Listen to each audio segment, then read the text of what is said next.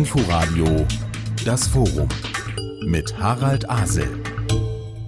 Der Jahreswechsel ist ja die Zeit guter Vorsätze, ambitionierter Pläne, vollmundiger Versprechen. Diesmal ist das ein wenig anders, wie hinfällig nämlich Absichten sein können. Das haben wir im Corona-Jahr 2020 gelernt. Wir, die Unternehmen, die politisch Verantwortlichen, aber auch alle von uns im Alltag. Also was tun, noch exaktere Pläne machen oder nur noch auf Sicht fahren. Herzlich willkommen zum Forum im Inforadio. Wir haben uns für dieses Thema drei Menschen eingeladen aus ganz unterschiedlichen Bereichen, die aber mit ihrer beruflichen Erfahrung viel beitragen können. Ich begrüße die neue Vorstandsvorsitzende der BVG, Eva Kreinkamp. Ich begrüße die Schriftstellerin Sandra Gugic und Günter Bachmann, langjähriger Generalsekretär des Rates für nachhaltige Entwicklung. Ja, ich frage mal zunächst sozusagen nach so einer persönlichen Erfahrung. Eva Kreinkamp mitten in der Pandemie von Mainz nach Berlin wechseln und dann bei den Berliner Verkehrsbetrieben anfangen. Wie war das für Sie? Volles Risiko oder doch ein planbares Ereignis? Es war eher ein gewünschtes Ereignis. Das ähm, ist, glaube ich, wirklich so, ne, da ist so eine Art Traum in Erfüllung gegangen. Wenn man in der Mobilitätsbranche einen Job haben will, dann will man bestimmt den Vorstandsvorsitz ähm, der BVG haben. Also von daher war es ähm, anders als geplant, aber sehr gewollt. Und nicht holprig, wenn man sieht, wie es ja im Moment das Problem auch ist, wie man miteinander kommunizieren muss? Das ganze Verfahren war ja holprig äh, und äh, ungeplant, weil natürlich gibt es dazu Bewerbungsprozesse, man trifft sich, man redet miteinander. Und ich bin nach Berlin gereist im ersten Lockdown und musste quasi heimlich in ein Hotel. Ich wurde tatsächlich gefragt, was machen Sie hier? Und äh, das war eine neue Situation. Ne? Von daher war es alles in einem Zustand, ähm, des wir wissen gar nicht genau, wie wir es machen sollen, aber wir machen das Beste draus. Und es ist dann bis äh, zu dem Zeitpunkt so gewesen, wie ich gekommen bin und sogar jetzt noch. Wir wissen nicht, was wir machen sollen, aber wir machen das Beste draus. Sandra Gugic, viele Kulturakteure sagen sich das im Moment auch. Zum zweiten Mal äh, durch einen Lockdown, auch stellvertretend für die gesamte Gesellschaft in einer unklaren Situation. Man könnte sagen, wenigstens die Buchverkäufe sind stabil. Von Ihnen ist im Herbst bei Hoffmann und Kampe der Roman Zorn und Stille erschienen. Wie sehr hat 2020 Ihr Leben durchgewirbelt? Nun ja, ich war im ersten Lockdown ähm, einerseits im Lektorat begriffen und auch sehr beschäftigt. Andererseits ist durch den Lockdown natürlich auch äh, die Kinderbetreuung ausgefallen, was sehr ähm, kreative Arbeitszeiteinteilungen und eben sehr viel Nachtarbeit bedeutet hat zum Beispiel. Ich habe natürlich auch gesehen, dass die Kolleginnen und Kollegen aus dem Frühjahrsprogramm da komplett auch in so ein Nichts gefallen sind, weil da eben nichts mehr stattgefunden hat, keine Buchmesse, keine Veranstaltungen und eine sehr große Unruhe da war und ein, ein sehr großes Unwissen, wie es eben jetzt weitergehen kann. Also sowohl vom Gesundheitssystem her als auch natürlich, wie kann man überleben, wie kann man sein Leben, wie kann man ökonomisch eben hier weiter tun. Und es ist eben wieder alles in der Schwebe. Nach so einer leichten Entspannung im Sommer ist es jetzt einfach wieder die große Frage da. Wie geht's weiter? Was passiert als nächstes? Unwissen, Unklarheit, wie es weitergeht. Günter Bachmann, wenn, wenn nicht jetzt über Nachhaltigkeit nachdenken, erleben Sie jetzt in den Debatten, die sich anschließen an Corona, also dass wir intensiver auch über die Klimafragen sprechen müssen, erleben Sie da jetzt gerade Früchte Ihrer jahrelangen Arbeit oder wischt Corona alles zur Seite? Nein, ich würde auch denken, dass Corona gar nicht alles hinfällig gemacht hat, was man als Plan oder als Planung hatte, sondern wir wollten ja gerne Nachhaltigkeit in die Gesellschaft bringen und es ist so schon sensationell, wie breit das jetzt in der Wirtschaft, bei den, bei den, in der Gesellschaft vorhanden ist. Und immer wieder kommt einer und sagt, ich möchte da auch mitmachen. Nicht alles ist dann richtig und nicht alles ist die, die große, sozusagen höhere Lehre, aber es ist viel Engagement da. Corona hat das nicht verhindert. Das hat das möglicherweise eher noch beschleunigt und verstärkt, weil man mehr über sich selber nachgedacht hat. Aber aus all dem, was ich jetzt hier raushöre, habe ich immer noch nicht so genau die Richtschnur herausgefunden. Sollen wir jetzt stärkere Pläne machen? Sollen wir jetzt mehr improvisieren? Was ist Ihre Erfahrung aus Ihren Arbeitsbereichen in den letzten Monaten gewesen? Wie sehr ist das vielleicht auch gar kein Gegensatz, den ich jetzt hier aufgemacht habe? Eva Kreinkamp. Das ist tatsächlich etwas, was miteinander sehr gut in Anführungsstrichen verheiratbar ist. Das haben wir also schon in Mainz und auch jetzt in Berlin gesehen und gemacht. Wir sind ein langfristiges Geschäft, wo wir langfristig planen und eine Straßenbahnstrecke macht sich nicht in einem Jahr. Und gleichzeitig fahren wir natürlich auf Sicht auch in der Richtung, wie ähm, schützen wir unsere Fahrerinnen und Fahrer, wie äh, schauen wir, dass in der Leitstelle nichts passiert, weil das wäre das Schlimmste überhaupt.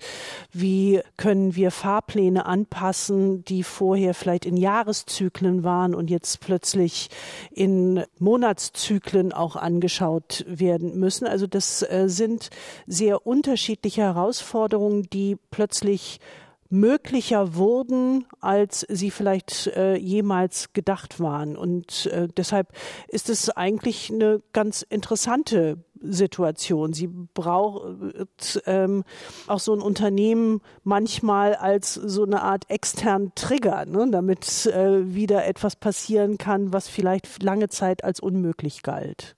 Lange Zeit galt etwas als unmöglich, nun ist es plötzlich möglich. Äh, Günter Bachmann, nehmen Sie das auch so wahr, also dass viele diese, ich sag mal, Krise als Chance nutzen? Ja, ich denke schon, die, die es können, tun das. Manche, die sind in der verzweifelten Lage, das gar nicht zu können. Das ist dann wirklich existenziell, da fließt es Liquidität weg und dann hat man keinen Job mehr. Das, davon muss man auch reden. Ähm, aber auf Ihre Frage, den Plan. Wenn ich in die Politik gekommen bin mit einem großen Plan, dann drehen schon mal viele ziemlich durch. Oh nee, Planwirtschaft und ah, es ist zu viel, das kann man nicht machen und so weiter. Kommt man aber ohne Plan in eine politische Debatte, dann drehen alle durch. Das ist der Unterschied. Sie brauchen irgendeine Vorstellung. Sie brauchen ein Ziel, wo sie hinwollen. Das muss auch irgendwie vernünftig sein. Klimaneutralität oder sowas. Andere Beförderung, bessere Beförderung der Menschen in so einer Großstadt. Das Ziel und dann müssen sie flexibel reagieren können. Und dafür brauchen sie Pläne mehrfach. Ja, es muss auch einen Plan B geben, ähm, damit sie flexibel reagieren können auf die Umstände, die sie selber erzeugen oder die andere plötzlich wie Corona erzeugen. Also beides ist wichtig, aber Plan ist gut. Plan ist gut. Wie planhaft gehen Sie eigentlich beim Schreiben Ihrer Literatur ran, Sandra Gugic? Ist das so, es gibt ja Autoren, die haben dann so ein großes Wandbild mit lauter Pfeilen und es gibt welche, die sozusagen eher spontan rangehen. Wie machen Sie das? Ich habe einen Plan. Andererseits äh, geht das Schreiben auch oft auf eigene Wege. Also das ist ähm, unabhängig davon ein bisschen. Also es geht so zusammen, einmal so, einmal so und es steht, entsteht letztlich etwas. Aber ich glaube, dass meine, mein oder das Problem kreativer ist jetzt weniger die Planbarkeit der einzelnen Projekte, sondern eben wie es weiter möglich ist, überhaupt zu arbeiten. Also eben das, momentan ist ja wirklich das Problem, dass auf die sogenannten Solo-Selbstständigen sehr stark vergessen wird. Viele da wirklich seit März großteils von Ersparnissen leben. Das ist ein Riesenproblem und das betrifft ganz viele Menschen. Und überhaupt habe ich äh, sehr stark den Eindruck, dass Selbstständigkeit immer noch so beäugt wird und irgendwie die, nicht so nicht die richtige Arbeit ist, sondern es ist immer noch so ein bisschen, äh, also diese Solo-Selbstständigkeit oder diese kreative Selbstständigkeit hat oft so einen Duktus von, was machen die da eigentlich? Und ähm, tatsächlich ist es einfach Arbeit. Also Schreiben ist Arbeit. Eben, man muss auch gedanklich da weg von jeglichem eben Geniekult und Geniegedanken. Das sind Menschen mit Alltag, Menschen mit äh, Sorgeverpflichtungen und die brauchen auch äh, Unterstützung in diesen Zeiten. Und jetzt würde ich natürlich gerne etwas Ermutigendes hören, zu sagen, ja, das genau, äh, diese Erfahrung machen sehr viele Menschen derzeit. Die einen komfortabler, die anderen weniger komfortabel. Aber das bringt uns zusammen, weil es bringt möglicherweise auch Forderungen und Lösungen. Wie haben Sie das in, die, in dem vergangenen Jahr empfunden? Ich denke, man kann gut sagen, dass Menschen im Allgemeinen, jeder Einzelne und jeder von uns und in der Gemeinschaft doch eine Kompetenz haben, ihr Leben mit irgendeiner Ziel, irgendeiner Vorstellung zu führen. Die nennen die nicht immer Plan, das wäre ja vielleicht auch ein bisschen zu viel verlangt. Aber irgendeine Vorstellung hat ja jeder von dem guten Leben oder dem, wo er, wohin er sich entwickelt oder sie sich entwickeln will im Leben. Und deswegen ist Plan für mich nichts Aufgesetztes, was man erfinden muss, sondern etwas, was man auffinden muss. Und da habe ich immer das Zutrauen in die Menschen. So habe ich das bisher aber kennengelernt, egal welcher politischen Couleur die sind oder was sie tun, dass man mit denen über solche Zukunftsentwicklungen reden kann. Man kann mit Menschen über Zukunftsbilder reden. Und insofern gibt es auch immer etwas, woran die sich orientieren können. Und ich finde es politisch exakt wichtig, sie dabei zu stärken. Das habe ich ja jahrelang auch gemacht und äh, übrigens über einen Lockdown-Profiteur, muss ich immer bei der Gelegenheit einflechten, äh, weil der Lockdown genau zu meiner Verrentung kam. Also ich hatte gedacht, jetzt machst du ein großes Fest. Nee, ich habe alleine meine Karten und sowas hingelegt, was Schlüssel und habe die Tür zugemacht. Das war's. Aber dann hatte ich genug Zeit, um auch ein Buch zu schreiben und das Ganze mal re zu reflektieren. Und ich fand dann in der Reflexion von Plan und Nachhaltigkeit ein großes, großes Spiel. Das wichtig, dass es auch Leute gibt, die irritieren können und die mal abweichen vom Plan. Dieses aus dem Plan rausgehen, mal was anderes machen was probieren. Das öffnet dann Möglichkeiten, die äh, alle noch gar nicht gesehen hatten und die aber toll sind. Und insofern kann ich nur zuraten, in sich selber reinzuhören und zu sagen, wo ist eigentlich mein Plan? Was bin ich eigentlich in diesem großen Spiel? Und dann gibt es neue Möglichkeiten. Die Zuversicht möchte ich gerne Ihnen und allen anderen auch geben. Leute, die irritieren, wie implementiert man die in einem so großen Unternehmen wie der BVG? Also ich meine, da könnte es ja Leute geben, die sagen, ach nö, da stört ja was. Also Unternehmen haben ja sowieso die Aufgabe, immer mal wieder hinzuschauen, was machen wir da eigentlich den lieben langen Tag. Sie haben einen Unternehmenszweck, äh, der ist äh, bei der BVG natürlich sehr schön zu beschreiben. Also ne, wir bieten eine Beförderungsleistung an und haben dafür einen Fahrplan. Wir haben aber zusätzlich auch äh, solche Sachen, wo man nicht mehr einen Fahrplan sich anschaut. Also wenn man in der U-Bahn-Haltestelle, also eine Station steht, guckt man nicht auf den Fahrplan, sondern wartet einfach, bis was kommt. Gut, manchmal steht da oben, der Zug kommt in einer Minute und das steht dann zehn Minuten da, dann schaut man doch immer wieder hin. Aber im Prinzip aber im, wissen das, wir das, in das, einer das Stadt. Das wesentliche Prinzip Prinzip ist schon so, dass äh, man, äh, man die Erwartung, dass etwas kommt, auch erfüllt bekommt. Das äh, ist äh, unsere Aufgabe und damit äh, leisten wir äh, einen Dienst in der Stadt, der nicht zu vernachlässigen ist. Gleichwohl ist es ja so, dass Dinge um das Unternehmen herum passieren und auch innerhalb des Unternehmens. Also irgendwann ne, ist eine Fahrzeuggeneration einfach mal durch und man braucht eine neue Fahrzeuggeneration. Oder es gibt andere, die den Mobilitätsmarkt für sich entdeckt haben und denken, vielleicht kann man da auch ein bisschen Geld verdienen. Und was heißt das dann für öffentlichen Verkehr? Und ähm, das als Unternehmen aufzunehmen und das auch als heilbringende Irritation zu betrachten und zu sagen, okay, dem müssen wir uns stellen und ähm, die Kür ist es auch schon ein bisschen zu antizipieren und dann schon ein bisschen darauf vorbereitet zu sein. Das sind äh, Wege, um Irritation auch in ein Unternehmen zu bringen und die dann auch auch aufnehmen zu können und äh, gestaltbar zu machen.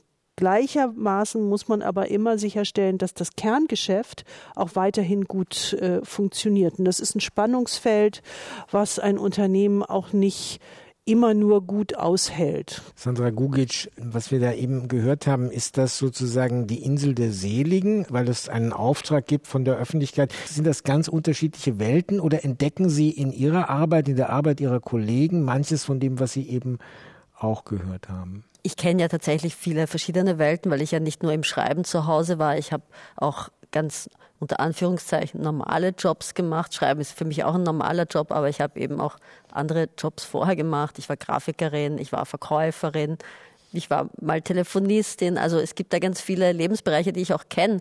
Was die Aufgabe der Schreibenden aber ist, ist eben jetzt sich auch mit der Zeit auseinanderzusetzen und hier eben zu gucken, was passiert. Das ist ja einerseits passiert in gewissen Tagebuchformaten, die stattgefunden haben, die diese Pandemie dann auch begleitet haben und beschrieben haben, Texten, die da entstanden sind, aber natürlich auch in politischen Fragestellungen, wo jetzt eben ganz klar sichtbar wird, äh, wo liegt die Verantwortung für Sorgearbeit, für Care-Arbeit. Wieso ähm, sieht man jetzt eben, dass auch Frauen wieder schwieriger arbeiten können? Und warum sind wir immer noch dort?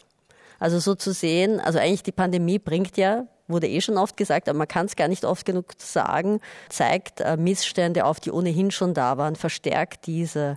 Und hier liegt es, glaube ich, an uns, auch sich das mal anzugucken, solidarisch mit unserem Gegenüber zu sein und hier eine Flexibilität im Denken zu entwickeln und wirklich mal zu gucken, wie kann unsere Gesellschaft das verändern und aufnehmen. Ja, wo die Missstände liegen, was wir tun können, um diese zu verbessern. Ja, mach nur einen Plan, der Satz stammt ja von Bertolt Brecht und es ging ihm, wie der Titel des Songs aus der Dreigroschenoper lautet, um die Unzulänglichkeit menschlichen Strebens. Davon haben wir in der Bilanz des abgelaufenen Jahres eine Menge erlebt. Wir fragen nach Bedingungen, unter denen dennoch etwas gelingen kann und wie wir langfristige Ziele mit situativen Anpassungen verbinden. Da möchte ich vielleicht noch hinkommen und Verlässlichkeit mit Spontaneität paaren. Wir, das sind hier im Raum der Umweltwissenschaftler Günter Bachmann, Eva Greinkamp, seit Oktober Vorstandsvorsitzende der Berliner Verkehrsbetriebe und die Schriftstellerin Sandra Gugic. Und jetzt haben wir gehört, ja, es gibt durch Corona ein Triggern in bestimmte Richtungen, die viele von uns sich auch wünschen in der Veränderung der Gesellschaft, aber es gibt auch Rückschläge. Und Günter Bachmann, Sie haben in Ihrem Essay über Nachhaltigkeit, Utopien und Gestaltungsspielräume einen Anhang, der die Zeit seit 1960 Revue passieren lässt. Diese Erfahrung, dass es wie bei der Echtenacher Springprozession immer nach vorn und dann auch wieder zurückgeht, die lässt sich ja über eine große Zeit immer auch feststellen. Woran lernen wir, auf diese Rückschritte genauer zu achten, damit sie nicht bleiben? Ja, normalerweise lernt man durch Erfolge. Gesellschaften lernen durch Erfolge. Das, was gut gelaufen ist, wird dann wiederholt, bis es dann nicht mehr passt und dann gibt der nächste Schritt. Das ist so ein bisschen ein lineares Verständnis von Lernen und Fortschritt. Ich glaube aber, man muss dazu tun noch ein anderes Verständnis, was eben auch Ungleichzeitigkeiten hat, auch Misslingen.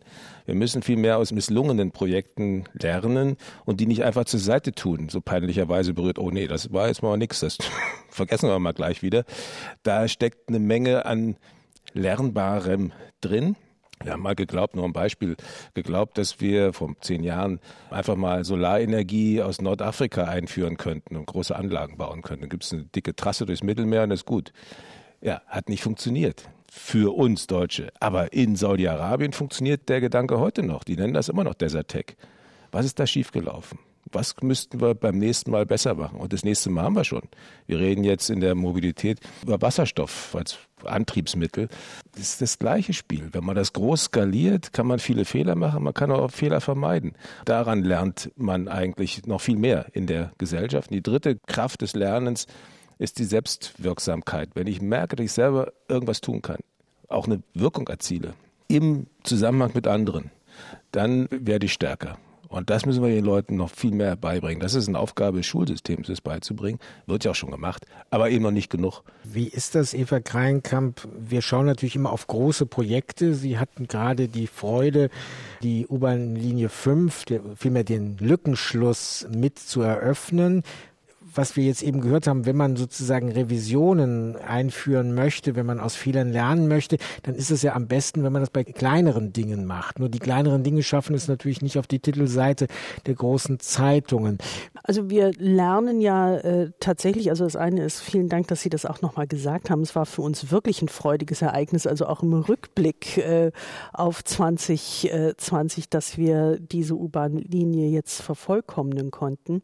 Aber wir lernen äh, durch kleine Schritte. Wir sind eben nicht nur Anbieter von U-Bahn, äh, Bus oder Tramleistungen, sondern wir haben ja auch äh, Alternativen. Wir haben äh, den Bergkönig, den manche kennen. Das ist ja ein Angebot, äh, was eher in Richtung Pooling äh, geht, in kleineren Strecken. Wir wollen das auch noch stärker in den Außenbezirken machen.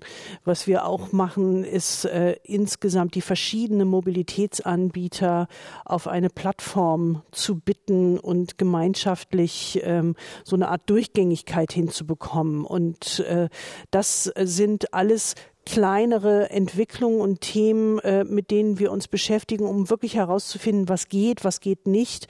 Nun, da gibt's auch zwischendrin auch mal ein bisschen Scheitern, weil irgendwas nicht funktioniert. Da muss man ein bisschen drüber weinen und kann dann den nächsten Schritt auch machen. Wir haben natürlich auch eine generell gute Grundvoraussetzungen, weil wir natürlich einen öffentlichen Auftrag äh, haben. Es gibt Unternehmen, die, wenn sie was ausprobieren und scheitern, ähm, denen macht das dann keinen Spaß. Ne? Das sind äh, all die, äh, die Start-up-Geld gekriegt haben und von den zehn gehen neun wieder baden und die neun sind in einer danach nicht mehr so guten Situation. Also äh, das muss man schon auch ein bisschen gesellschaftlich mit bewerten.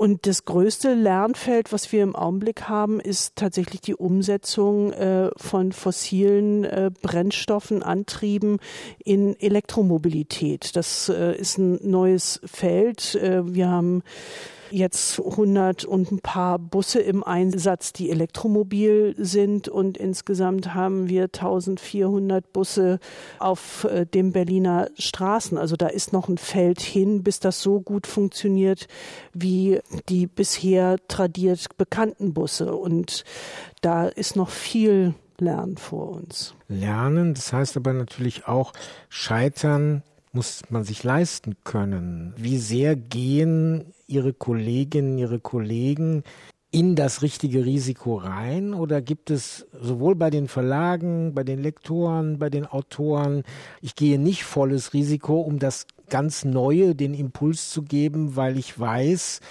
ich kann es mir vielleicht gar nicht leisten. Hm, die Frage ist, wo man das Risiko sieht. Also ich glaube, insofern, dass wir diesen Job machen, ist das ja schon ein Risiko. Die, die meisten Schreibenden haben ja einen zweiten Beruf, eine Art Brotjob. Die wenigsten können sich äh, leisten, nur vom Schreiben zu leben.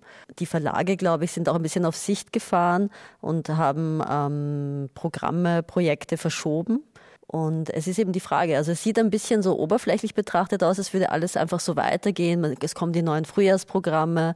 Es wird auch für den Herbst natürlich dann schon Richtung gearbeitet und Natürlich wollen alle weiter veröffentlichen, das ist auch wichtig. Die Frage ist eben tatsächlich, wie, wie geht's weiter? Können Autorinnen und Autoren auftreten? Und das ist ja so eine Grundlage. Für sehr viele ist eben, sind die Lesungen die Grundlage, da eben weitermachen zu können. Das Weiterschreiben ist nicht die Frage. Ich denke, alle wollen weiter schreiben. Die Verlage wollen weiter arbeiten. Die Frage ist eben, wie viele Menschen werden weiterhin davon leben können und wie weit? Und wie weit kann man das unterstützen? Kann man kulturpolitisch, kann man den Literaturbetrieb optimieren? Eine Frage für mich wäre jetzt eben auch äh, eine ganz wichtige, wie kann man den zum Beispiel eben kehrarbeitsfreundlicher machen, indem man eben Stipendien äh, nicht mehr so ortsbezogen macht was sehr vielen Familien helfen würde oder Menschen, die irgendeine andere Form von Care-Arbeit, Sorgearbeit machen. Also weil Leute zum Teil sich gar nicht für Stipendien bewerben, weil es in einer fremden Stadt und sie müssten herausgerissen werden aus ihrem sozialen Umfeld, wo sie wichtige Aufgaben haben. Das ist natürlich eine spannende Herausforderung auch an Unternehmen. Wir haben jetzt sehr viel davon gehört, es ist ja alles so toll, wir können alle Homeoffice machen oder viele können Homeoffice machen, die Busfahrerinnen und Busfahrer natürlich nicht. Aber das ist natürlich eine große Herausforderung an Unternehmen, genau dies auch zu schaffen. Also wir sind da ja in gewisser Weise in einem einem Dilemma. Unser Geschäftsmodell basiert ja unter anderem auch darauf, dass wir zu Stoßzeiten tatsächlich viele Menschen befördern und darauf bauen ja auch unsere Tarifmodelle aus. Ne, wir haben Schülerinnen und Schüler, die in ähm, den Fahrzeugen sind. Wir haben Pendlerinnen und Pendler, die jeden Tag zur Arbeit fahren wir haben uns gewünscht als äh, Verkehrsbranche, dass sich das alles entzerrt. Jetzt entzerrt sich das. Äh, jetzt ähm, sind wir aber in der Situation, dass wir weniger Fahrgäste haben als vorher. Und das merken wir natürlich auch. Also das äh, ist nicht so ganz äh, trivial. Äh, und ähm, gleichzeitig sehen wir auch, dass es von der Vorstellung, wie können wir Klimaziele erreichen, natürlich auch etwas ist, was gut ist. Ne? Also wenn Verkehr vermieden wird, entzerrt wird, äh, sind äh, die Gesamtheiten des Verkehrs einfach geringer und ähm, werden damit dann auch äh, emissionsgeringer. Es ist also ein gemeinsames erklärtes Ziel. Und wir müssen damit jetzt wirklich umgehen. Diese gesellschaftliche Veränderung äh, ist äh, in gewisser Weise schneller gekommen, als ähm, unsere Systeme das gut verarbeiten können. Und da steht auch eine gesamte Branche vor wirklichen Herausforderungen, die noch nicht klar gelöst sind. Ne? Und ähm, das finde ich aber ausgesprochen spannend. Sandra Gugic hat eben gesagt, es sieht oberflächlich so aus, als würde alles so weitergehen. Das haben wir ja bei vielen anderen Krisenphänomenen, über die wir sprechen, also angefangen von der Klimadebatte in den letzten Jahrzehnten auch immer wieder so als Wahrnehmung gehabt, na, bis mich das trifft, das dauert. Dann gab es die Warner auf der anderen Seite, Günter Bachmann. Es gibt die Illusion, es könnte weitergehen. Gleichzeitig gibt es das Bewusstsein, wir sind mitten in einem Veränderungsprozess. Und viele kriegen das manchmal gar nicht so richtig zusammen in Handeln umgesetzt. Sie haben jahrzehntelang versucht, argumentativ da den roten Faden zu finden. Helfen Sie uns. Ja, nicht nur argumentativ. Ich habe versucht, das Können aufzuzeigen. Was kann man verändern? Weil ich meine, um das mal ein bisschen anzuspitzen, äh, wenn äh, Wissenschaftler dem, äh, dem, dem, interessierten Lesern mitteilen, es ist fünf vor zwölf, Klimaschutz bei der Biodiversität, Artenschutz und so weiter, dann führt das ja zunächst mal nicht zu Handeln, sondern erstmal nur zu Angst. Und Angst ist ja meistens, also wir haben ja so ein Steinzeitgehirn, Angst, das heißt wegrennen und, äh, und, und sich wegducken und hoffen, dass sich nichts ändert. Das ist genau dieser Effekt, den Sie eben beschrieben haben. Und jetzt hat sich unser Gehirn aber ein bisschen verändert über die Jahre. Und ähm, da sind ja noch Dinge dazugekommen. Und das sind diese konstruktiven Reflexe. Was kann ich tun? Was ist jetzt mein Job dabei?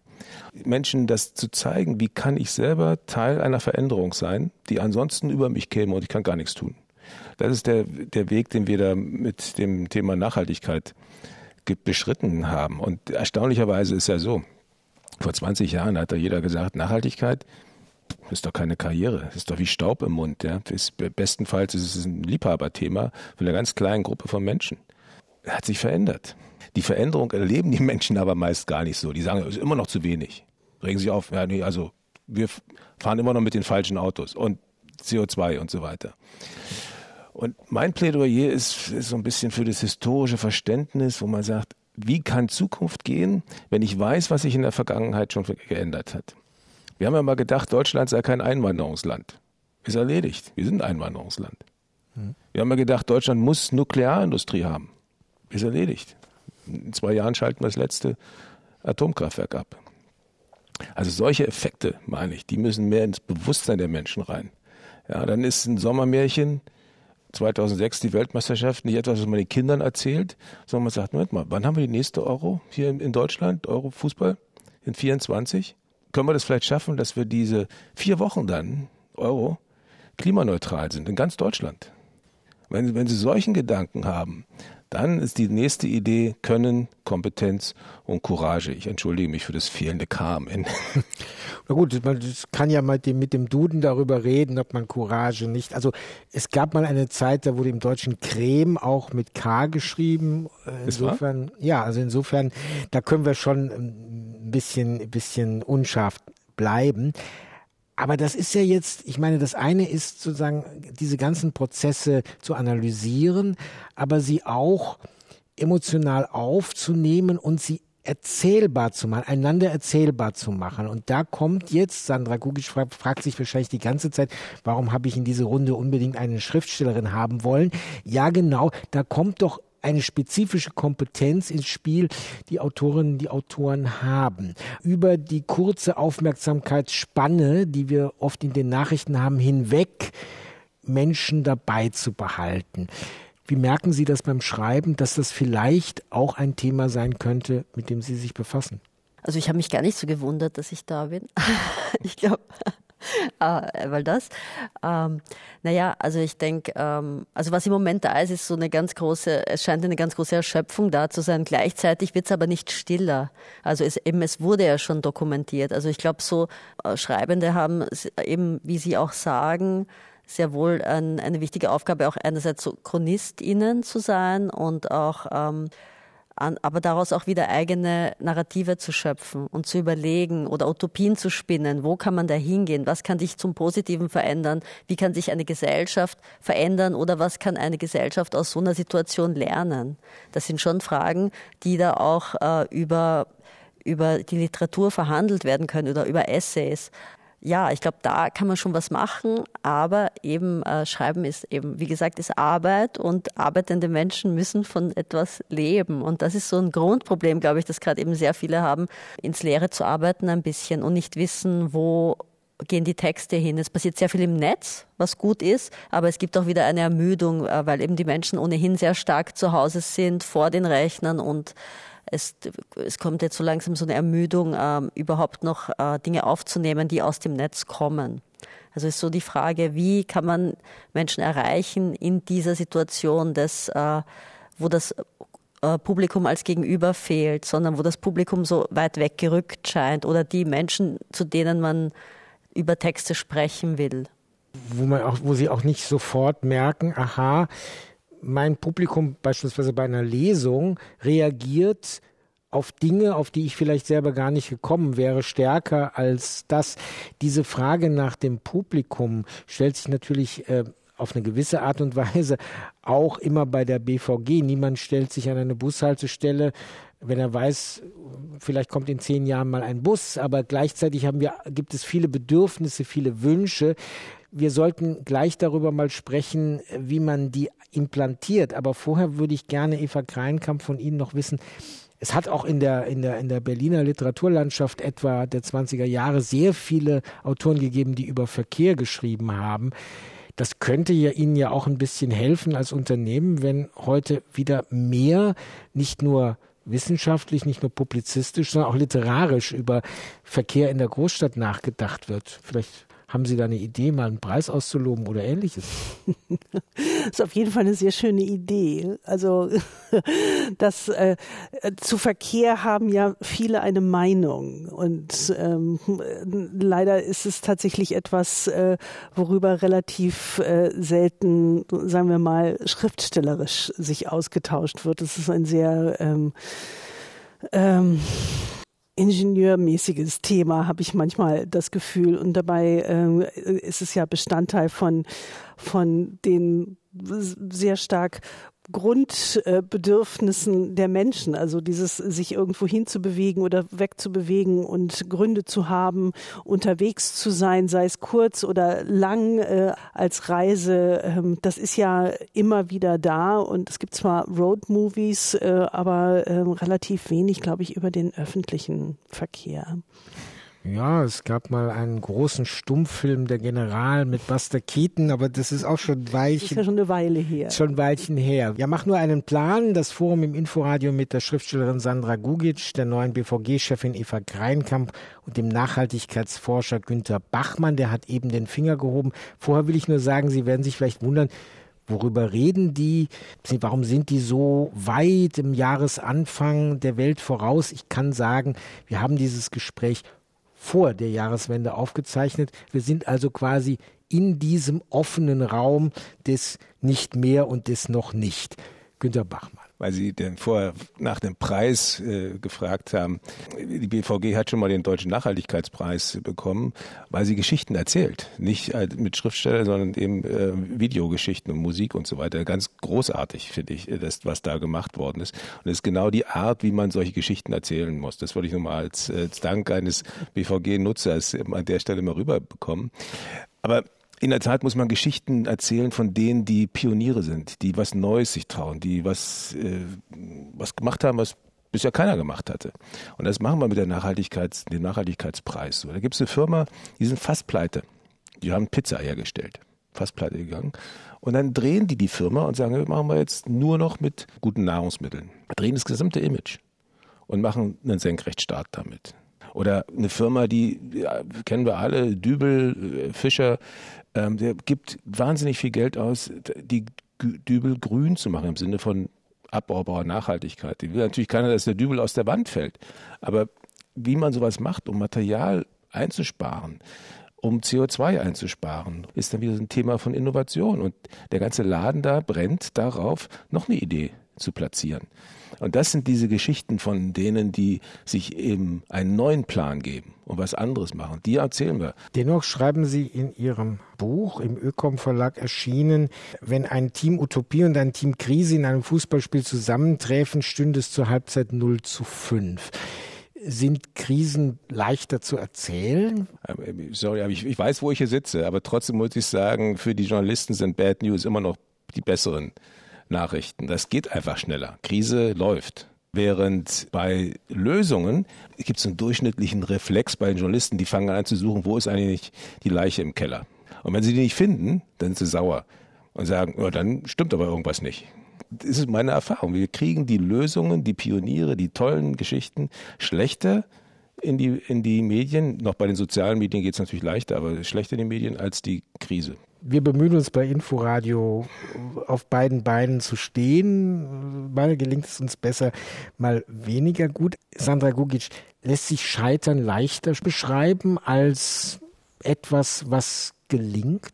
Ähm, es ist vielleicht interessanter in dem, in dem Analysieren des ähm, Nichtgelingens, das zu suchen, was ist da eigentlich passiert. Und das ist ja eigentlich schon wieder was Positives, weil man sich dadurch auf die Suche macht und ein Verständnis dafür entwickeln kann, warum hat diese Kommunikation zum Beispiel nicht funktioniert. Und das ist ja eigentlich der Ausgangspunkt dafür, etwas zum Positiven zu verändern.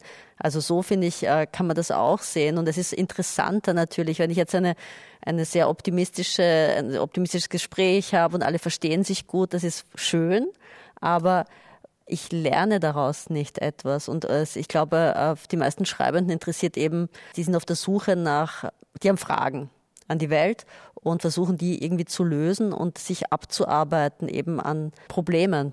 Und dadurch kommt man aber ja eben wieder auf Lösungen. Nochmal zu dem Lernprozess. Wir haben beispielsweise in Berlin vor vielen, vielen Jahren eine Magnetbahn gehabt, die dummerweise da, wo jetzt der Potsdamer Platz ist, direkt an der Mauer endete. Man hat die dann irgendwann wieder abgebaut, weil man festgestellt hat, technisch ist das nicht State of the Art und, äh, und an dem Platz gehört sie eigentlich auch nicht hin.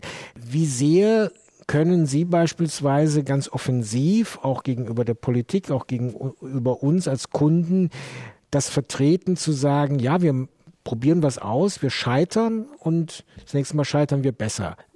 Wenn wir ein privatwirtschaftliches Unternehmen wären, wäre die Antwort wahrscheinlich ein bisschen leichter. Ne, da würden wir schauen, äh, inwieweit die Gesellschafter bereit sind, etwas mitzumachen und mit auszuprobieren und äh, dann wird der Markt es schon richten.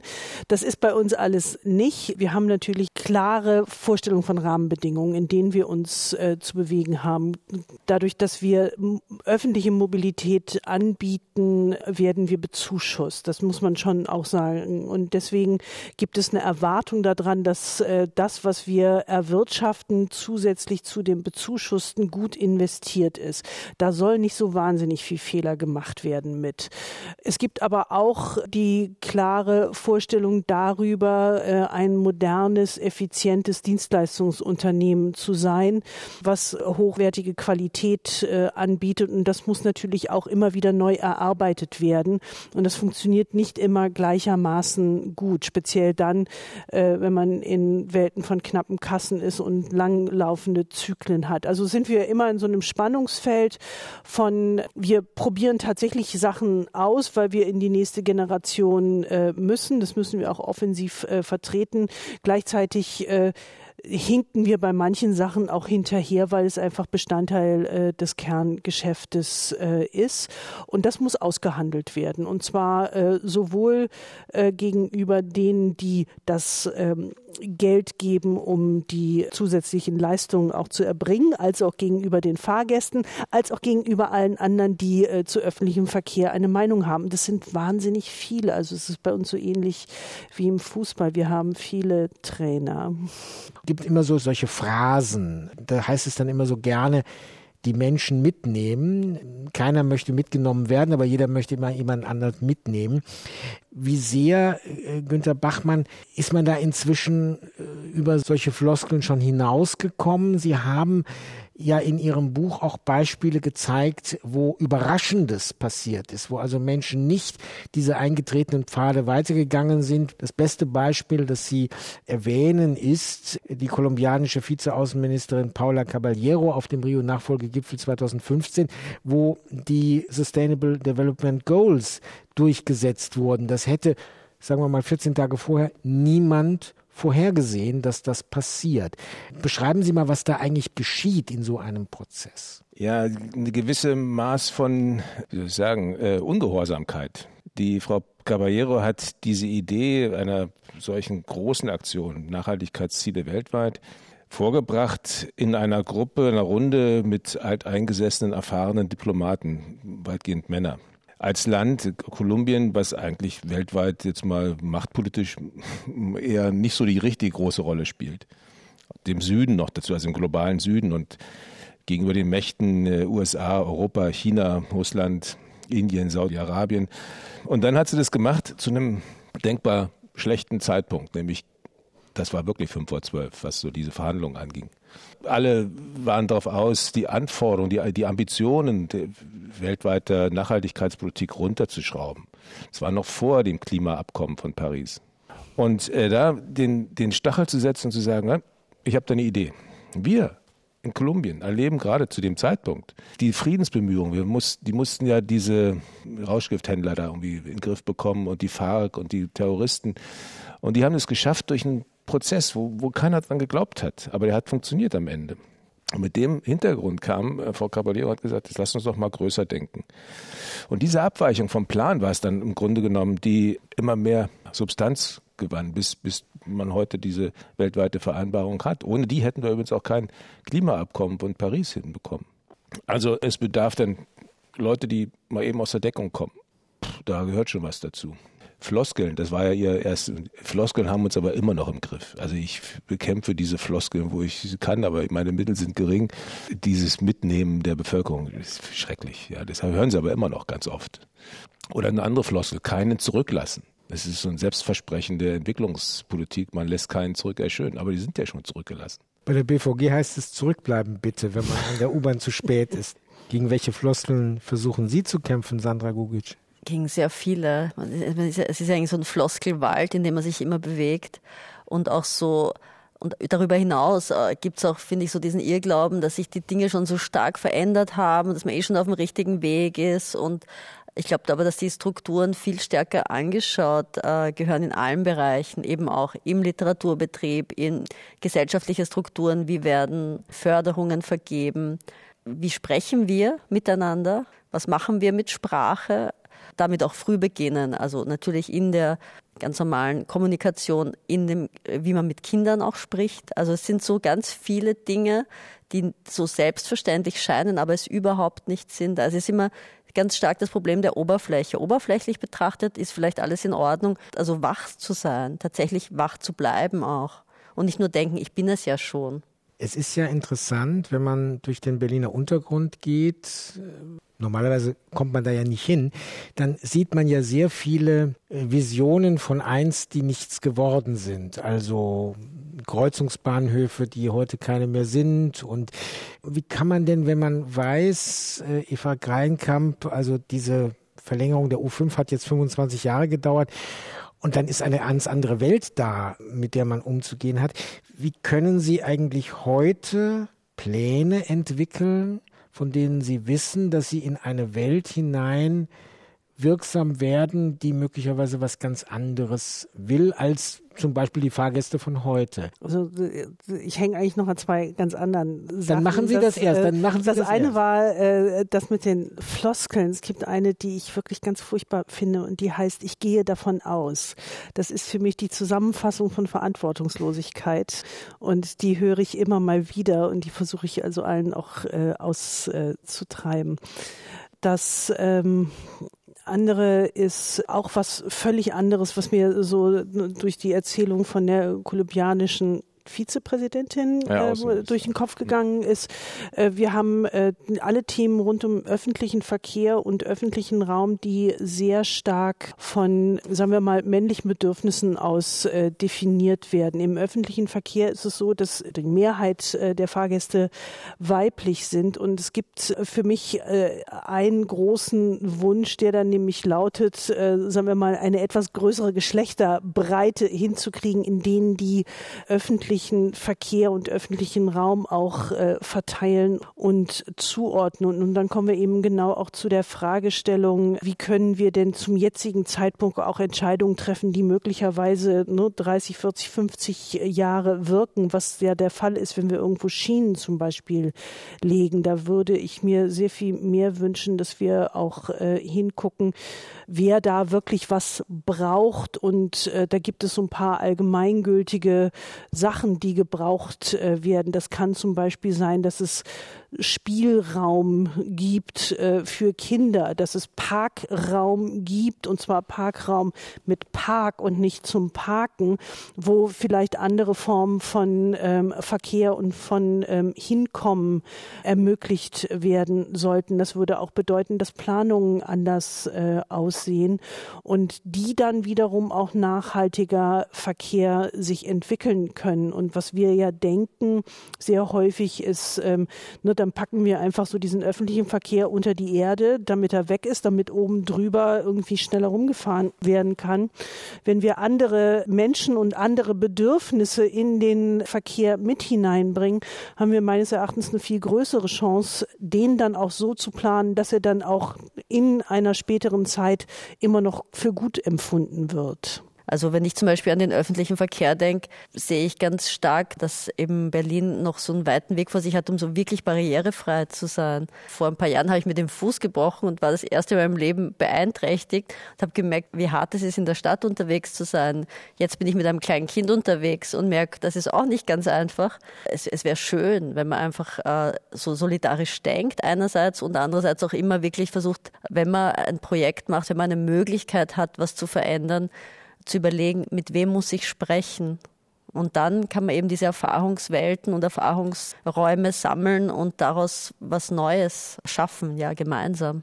Jetzt würde ich gerne zum Schluss von Ihnen dreien wissen, aus den Erfahrungen der letzten Monate, aus den spezifischen Erfahrungen auch mit Corona, was davon nehmen Sie mit in die Strategien, in die Wünsche für die Zukunft? Wo setzen Sie ganz konkret in Ihrer Arbeit an, Sandra Gugic? Also die Themen, die ich daraus sehr stark mitnehme, ist einerseits das Thema der Eigenverantwortung, was so ein großes Wort ist irgendwie, aber auch eine ganz logische Konsequenz aus dem, was gerade passiert und auch das Thema Solidarität. Und da geht es zum Beispiel, was direkt mit meiner Arbeit zu tun hat, darum, wie kann man eben mit äh, KollegInnen zusammen solidarisch agieren? Was kann man eben vielleicht in einem Kollektiv an Arbeit machen, die dann wieder andere Themen aufmacht und Synergien schafft? Sagt die Schriftstellerin Sandra Gugic, ihr Roman Zorn und Stille ist bei Hoffmann und Kampe erschienen. Eva Kreienkamp. Die Kombination von Leben und Arbeiten und an einem Ort sein und an einem anderen Ort sein und tatsächlich nicht immer an einem Arbeitsort sein müssen, ist, glaube ich, für viele eine neue Erfahrung, die auch hilfreich sein kann. Die kann nämlich insofern hilfreich sein, als dass man dann auch wieder Quartiere neu entwickeln kann und man nicht mehr so viel voneinander trennen muss, sondern integrierter leben kann und damit auch eine Chance hat, Gemeinschaften wieder anders zu definieren. Also ich glaube, da sind ganz viele Möglichkeiten drin und auch Experimentierfelder und die werden wir auch als Unternehmen für uns wieder mehr reklamieren können und müssen sagt Eva Greinkamp, die Vorstandsvorsitzende der BVG. Günter Bachmann. Der hofft, dass wir überhaupt erstmal gut aus der Corona-Krise rauskommen und nicht, dass äh, noch weitere Zehntausende Tote zu beklagen sind.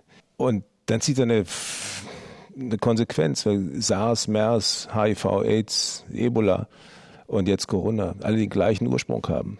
Die Viren sind nicht zum Menschen gekommen. Der Mensch ist zu den Viren gekommen. Wir haben uns zu tief in die Natur eingelassen. Wir holen die Viren aus der Natur ab. Man nennt es Zoonose. Mehr Respekt vor der Natur. Mehr Natur sein lassen und nicht so tief eingreifen in die Natur. Das ist die Lehre, die uns Corona und die anderen viralen Pandemien sagen. Und ich würde hoffen, dass wir das in der nächsten, den nächsten Jahren besser hinkriegen mit der Naturnutzung und mit dem Erhalt des Planeten. Sagt der Umweltwissenschaftler Günter Bachmann sein Buch Die Stunde der Politik im Ökom Verlag. Ja, ich denke, dass wir da doch ein bisschen mehr als nur ein bisschen Licht am Ende des Tunnels in diesem Gespräch aufgezeigt haben. Egal auf welche Weise Sie uns zugehört haben, im Radio, im Livestream, als Podcast, vielen Dank für Ihre Aufmerksamkeit.